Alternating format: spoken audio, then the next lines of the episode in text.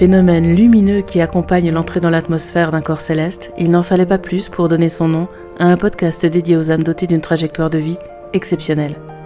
Bienvenue dans Étoiles filantes, le podcast qui met en lumière les puissantes forces que l'on abrite, souvent insoupçonnées, avant que l'impensable ne se produise.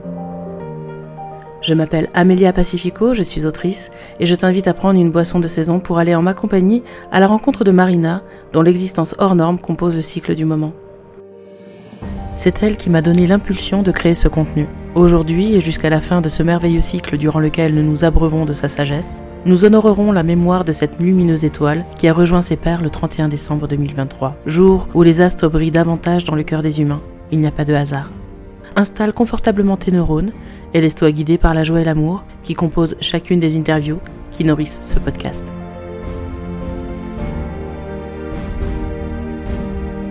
Yeah. ça nous fait le même effet à chaque fois. Ouais, c'est ça. J'aime beaucoup. J'aime beaucoup. Marina, on fait toujours le petit topo avant de lancer l'enregistrement sur comment ça se passe en ce moment et quels ont été tes derniers jours, etc. Oui. Donc euh, déjà, je suis ravie de t'entendre aussi euh, bah, en forme en fait, posée et, et en forme. Voilà, c'est exactement ça. Oui, oui, je suis euh, plutôt.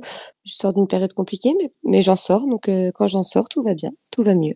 Finalement, on a l'impression, parce que je suis donc tes, tes aventures sur Insta, euh, même si je commente pas à chaque fois, je lis euh, ou écoute euh, religieusement ce que tu, ce que tu partages. Et, et j'ai l'impression que quand tu as justement ces périodes un petit peu basses, quand tu remontes, tu remontes encore plus fort en fait, avec plus de pétillance, même si c'est de plus en plus compliqué comme tu le disais, mais que le fait de toucher le fond, tu peux vraiment reprendre appui plus solidement et remonter ouais, de manière plus rayonnante, plus lumineuse. Ouais. Tu nous dis que ça a été compliqué ces derniers jours, c'est vrai que à ta voix, on l'entend pas, on l'entend pas du tout. Non.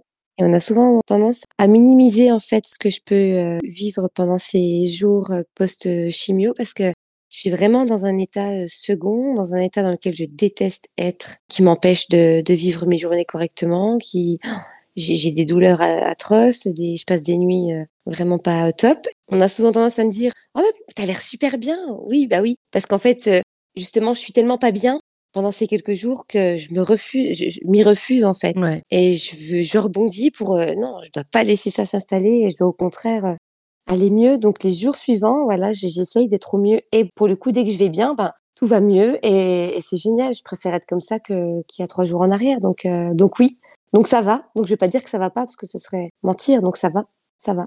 Bon, et c'est super de l'entendre. Dis-nous, Marina, quelle petite fille étais-tu quand tu avais 3-4 ans, une dizaine d'années? Comment on te décrivait à l'époque et euh, qu'est-ce qu'on te raconte aujourd'hui de la petite fille que tu étais? Est-ce que ça a toujours été cette personne euh, justement joyeuse euh, qui bondit partout, qui danse, qui chante et qui aime la vie? Est-ce que tu as eu d'autres moments un peu plus sombres? Comment s'est passée ton enfance et, ton adolescence jusqu'à 15-16 ans? Alors plutôt euh, une enfance plutôt cool. J'ai questionné ma maman du coup, pour savoir un peu euh, quelle petite fille j'étais quand j'étais toute petite et elle me disait que j'ai toujours été effectivement le rayon de soleil. En Italie, on m'appelait déjà Barbie quand j'étais petite parce que avec ma chevelure toute blondinette et puis mon le sourire collé au aux lèvres, j'étais euh, vraiment une petite fille pleine de pleine de vie. Ça m'a poursuivie pendant mes plus jeunes années jusqu'à mon adolescence. À l'adolescence, mes parents n'ont pas eu à se plaindre de moi. En même temps, faut dire que j'étais entre deux garçons, hein, donc euh, il paraît que c'est plus compliqué. J'ai pas eu une, une adolescence compliquée, voilà, ça a été euh, plutôt simple selon ma mère, hyper studieuse, j'adorais faire mes devoirs, j'ai- voilà, j'adorais l'école, mes profs m'a- m'adoraient. J'ai eu une petite période un peu plus compliquée aux alentours de 14 ans, quand on, se découvre un peu, quand on se questionne un peu, quand euh, au niveau de la famille c'est un peu plus compliqué, les parents divorcent, etc. Mais dans l'ensemble, euh, j'ai eu une, enfance plutôt sympa et, j'étais une petite fille très solaire déjà à l'époque. Euh, Je dansais depuis l'âge de 5 ans. J'étais déjà au devant de la scène, euh, j'adorais ça. Ça m'a suivi euh, jusqu'à mon adolescence. Je peux pas m'en plaindre et mes parents ne s'en plaignent pas non plus.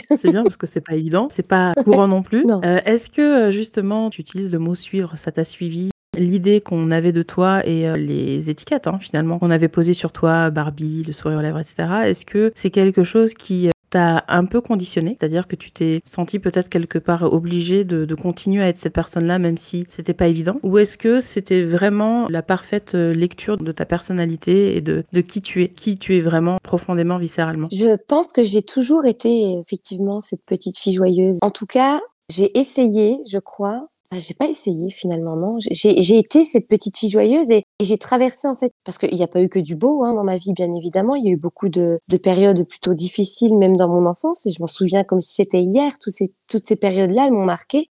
De ce soleil, de cette positivité, pas permanente, mais quasiment permanente, j'ai réussi à me sortir de, de situations qui étaient pas toujours faciles à vivre, en fait. Et ça, de manière toujours euh, plutôt facile. J'ai eu des, des downs hein, qui étaient vraiment pas cool, et je m'en souviens très bien, mais pour le coup, j'ai toujours réussi à, à, faire face et à m'en sortir de la meilleure manière possible. Donc, c'était pas une étiquette, j'étais vraiment une petite fille euh, et, une, une, jeune fille joyeuse. Ouais. Tu es née avec ça, avec ce, ce soleil en toi. C'est ça. Et c'est ce qui t'a permis justement de traverser toutes ces années et euh, ces dernières épreuves avec cette combativité finalement, avec cette lumière. C'est ça. Je crois que je l'ai jamais quitté. Elle m'a jamais quitté, cette lumière m'a jamais quitté. Et au contraire, aujourd'hui, elle est encore plus, et j'en ai encore plus conscience, parce qu'à l'époque, je n'avais pas conscience. Mmh. Quand on a de 4 ans à 15 ans, on n'a pas conscience de, de, tout ça. Mais ça m'a suivi et, et, je me rends compte aujourd'hui que c'est peut-être grâce à ça qu'aujourd'hui, j'en suis arrivée là, parce que si j'avais pas eu cette lumière-là euh, à l'intérieur de moi, j'aurais peut-être pas euh, affronté tout ce qui m'est arrivé avec autant de bananes. Ouais. À ton avis, qu'est-ce qui fait que tu as été cette petite fille-là alors que d'autres petites filles ne sont pas euh, aussi euh, expansives, aussi euh, perméables justement aux, joies, etc. À ton avis, comment ça s'est nourri ça? Comment tu l'as mené avec toi? Comment tu l'as porté en toi toutes ces années-là? Je pense que la famille fait beaucoup. Hein. J'ai une famille, une famille d'Italiens des deux côtés de mes parents. Et pour le coup, la famille, tout ce qui va avec, donc les cousins, les cousines, les, tout ce qui, tout ce qui est réunion de famille, tout ce qui est cousinade, tout ce qui est, euh, tout l'amour qu'on peut recevoir comme ça, je, je l'ai reçu euh, de la plus belle des manières. Pense que sans ça, sans ce noyau dur euh, à la base, mes frères, mes parents, je pense que j'aurais pas réussi à, à maintenir ce, ce, soleil éveillé en fait. Et là, pour le coup, je, je, crois réellement que, que, tout ça, mes grands-parents, tout ce que j'ai vécu, tout ce que j'ai partagé avec mes, avec ma, ma nonna, avec mes grands-parents, alors plus, plutôt du côté de ma, ma, mère que, que du côté de mon père, je les voyais beaucoup moins, mais en tout cas, ma nonna et mon nono, j'ai appris, j'ai beaucoup pris justement de tout ce qu'il pouvait nous donner en amour. Et du coup, ça m'a nourri. Et je crois que j'en suis arrivée là aussi. J'ai réussi à garder tout ça. Euh, je sais pas si je m'exprime bien là pour le coup, mais j'ai réussi à garder tout ça euh, éveillé grâce à eux aussi. Oui, grâce à l'amour en fait. Mmh, c'est ça. Tout simplement. Ouais, c'est ça. Est-ce que tu étais, tu as souvent été malade dans ta vie? Alors, je parle pas bien sûr de, de Raymond, hein, je parle de tout le reste, des petits bobos, euh, des, des, maladies peut-être un peu plus conséquentes, mais euh, est-ce que euh, tu étais une enfant ou une adolescente en proie à des allergies, au rhume coutumier de l'hiver Comment ça se passait en termes de santé pour toi? Alors, si on retrace depuis ma plus tendre enfance, quand j'étais petite, j'étais très souvent malade. Tout l'ORL, en fait, tout l'aspect ORL était bien pris. Euh, j'ai eu beaucoup d'otites, euh, j'ai été opérée très jeune des amygdales, végétation, etc. Et je me souviens même de ces opérations. J'avais que 6 ans et je me, je me vois encore dans la salle, de, dans ma chambre d'hôpital. Je me vois me réveiller avec du sang autour de moi. Enfin, c'était assez marquant. Petite, j'ai eu pas mal de maladies de, de ce type-là. Beaucoup d'allergies. Pollen, foin, euh, graminées, le melon, même la fraise. J'ai même fait une allergie à la fraise une année. Donc j'ai eu euh, voilà des allergies, oui j'en ai eu, des maladies, euh, enfin euh, j'en ai eu aussi. Et après au-delà de ça, non, j'ai pas souvenir d'avoir été plus que ça malade ou prise de de rhume ou ce genre de choses étant plus jeune. Dans mon adolescence, je veux dire, hormis tout ce qui était allergie etc, j'ai pas eu grand chose à signaler quoi. Déjà la sphère ORL, cela dit. Mais par contre, la sphère ORL dès, dès le plus jeune âge, oui. Voilà. oui. Et on dit que ça se transmet à nos enfants. Et effectivement, ma plus petite Romy a eu exactement les mêmes problèmes que moi au niveau ORL étant petite. L'idée que Raymond se soit installé à cet endroit-là, est-ce que tu penses que c'est un, un, hasard? Alors, j'ai recherché euh, la, la, cause, l'origine probable de, de l'installation de Raymond au niveau de, des sinus. Je ne pense pas que ce soit dû à mon, ma fragilité au niveau ORL.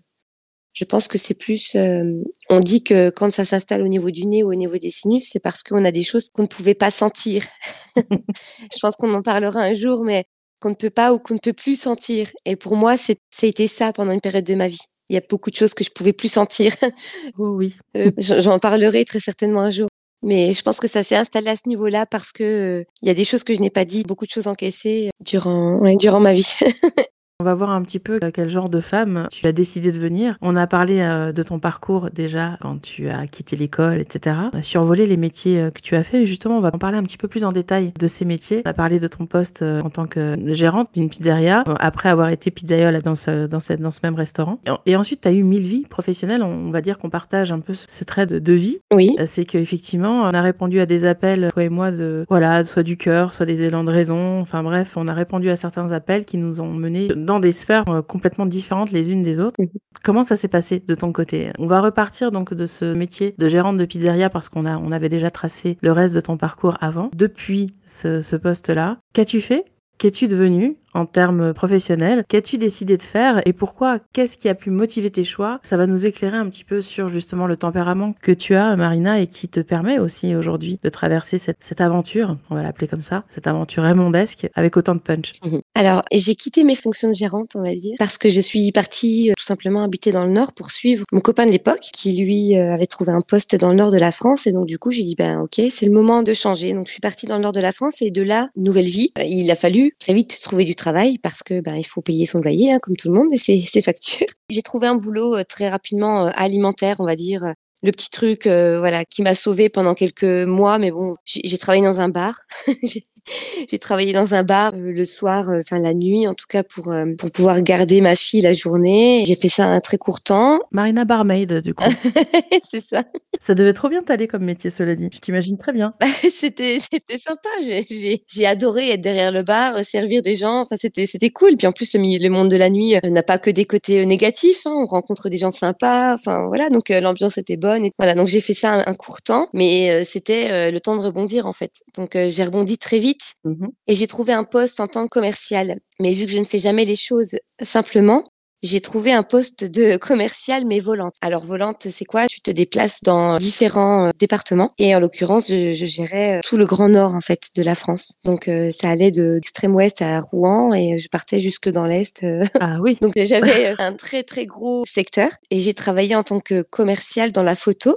Donc je vendais des photos de naissance à des mamans qui venaient d'accoucher. On allait les photographier euh, à la naissance de leurs enfants, donc à la maternité. Et moi, j'arrivais avec les photos à la maison pour leur vendre les clichés de leur bébé. Voilà, donc j'ai fait ça pendant deux ans. Deux ans? Ouais, j'ai fait ça pendant deux ans, mais ça a été très très compliqué. Très très compliqué parce que c'était très stressant, hyper angoissant. J'étais sur la route euh, toute la journée, je devais gérer avec ma fille qui était à la maison, chez la nounou, etc. Et on va pas dire que ça a été, ça a été, ouais, c'est un boulot alimentaire aussi parce que je m'y plaisais pas du tout. J'avais l'impression d'arnaquer les gens en fait. Donc, euh, Je peux comprendre, ayant été maman trois fois, je peux comprendre la sensation. Oui, voilà. Et j'ai- j'aimais pas du tout arriver chez ces pauvres mamans et puis Mhm. profiter. Donc, c'était pas fait pour moi. Voilà, euh, j'ai attendu quand même deux ans avant de m'en dépêtrer. Au bout de deux ans, j'ai quitté euh, la boîte. euh, finalement, quand elle a coulé, parce que la boîte a fini par couler. Et de là, je devais trouver un nouveau poste. Mhm. Donc un jour, je me suis dit, Marina, tu dois trouver quelque chose qui te plaît et tu dois d'y rester. Donc je me suis connectée à mon ordinateur et j'ai envoyé des CV un peu partout. Dès que je voyais qu'un poste en fait pouvait coller à ma personnalité plus qu'à mes compétences, je me disais, allez, tu envoies ton CV puis tu verras. Et c'est ce que j'ai fait. Mhm. Et j'ai été très vite contactée par euh, les laboratoires Renard. C'est un centre d'audiologie qui est implanté sur l'île et dans la métropole lilloise. Et j'ai été contactée. J'ai rencontré la, la, la personne qui était ma future patronne, en fait. Et on a matché toutes les deux. On a eu un espèce de coup de foudre euh, euh, professionnel, en fait. Ouais. Et j'ai commencé à bosser euh, pour euh, les laboratoires Renard. Et ça a duré six ans. Donc toujours dans le nord de la France. Toujours dans le nord de la France. Ça a duré six années. Mhm. Ça a été six belles années. Je me suis enrichie professionnellement, personnellement. C'était vraiment euh, une superbe expérience et j'ai adoré euh, travailler euh, dans ce milieu-là. Mhm. Donc que je, que je connaissais absolument pas. Le domaine de l'audioprothèse, je connaissais absolument pas, mais j'ai adoré. C'était super. Donc j'avais un poste en tant que responsable commercial. Et puis après, j'ai très vite réussi à monter en grade. J'ai très vite formé les gens, les nouveaux qui arrivaient. Mhm. Et après, on me demandait plein de choses nouvelles au fur et à mesure des années. C'était, euh, c'était chouette. Un bel épanouissement dans un secteur que tu ne connaissais pas. Ouais. Au premier abord, n'a rien de funky. Ouais. Et qui finalement t'a ouvert une autre fenêtre sur le monde professionnel, ce que ça peut être, ce que ça peut t'apporter, ce que tu peux euh, y puiser justement à titre personnel, c'est ça? Oui, c'est ça. C'était vraiment super enrichissant. J'ai adoré. Donc ouais, au niveau personnel, ça m'a beaucoup euh, apporté. Alors je sais que tu as changé euh, de corde une nouvelle fois depuis, donc qu'est-ce qui a mis fin à cette, à cette aventure? Pour être tout à fait euh, honnête, une petite euh, mésentente avec euh, mon patron que j'aime beaucoup beaucoup, mais on n'était plus du tout sur la même longueur d'onde. J'avais soif d'apprendre. J'avais l'impression qu'on ne m'écoutait pas. J'étais sur le terrain et j'avais l'impression que qu'on ne m'écoutait pas et c'était pas qu'une impression. En fait, on ne m'écoutait pas. Je proposais beaucoup de choses. Je voulais mettre des choses en place. Je voulais que ça avance et j'avais l'impression que tout ce que je disais, tout ce que je voulais mettre en place, ça ne fonctionnait pas. On mettait des bâtons dans les roues. Très vite, je me suis rendu compte que c'est parce que euh, mon patron ne voulait pas que ça marche, en fait, tout simplement. Et donc, j'ai décidé euh, avec eux d'un commun accord, en fait, de mettre fin à mon contrat à ce moment-là parce que je n'arrivais plus le matin au travail de manière sereine. J'arrivais avec une boule au ventre et à partir de là, je me suis dit c'est plus la peine. Je, je pourrais plus rien apporter en fait à la société et j'ai décidé de partir. J'avais un petit truc en tête, quelque chose qui était déjà présent depuis quelques semaines. J'y réfléchissais, on m'avait proposé quelque chose et je me suis dit ouais allez, tu connais encore rien, c'est encore un nouveau métier, mais tu as soif d'apprendre donc vas-y fonce. et donc j'ai le challenge ne fait jamais peur, donc on est parti. Voilà, donc je suis partie d'un commun accord et en très bon terme avec mes patrons. Aujourd'hui encore, euh, j'ai beaucoup de contacts avec eux. C'est des personnes formidables que je garderai toute ma vie euh, avec moi en fait, hein, parce que parce que c'est des gens que j'aime beaucoup. Et je suis partie en mai 2021 euh, pour une nouvelle aventure en tant que responsable commercial cette fois-ci, mais dans un centre des arts du spectacle. En fait, ton parcours professionnel montre à quel point il est important de se réinventer même dans son métier finalement. Et ça, c'est un super message à passer également, je trouve.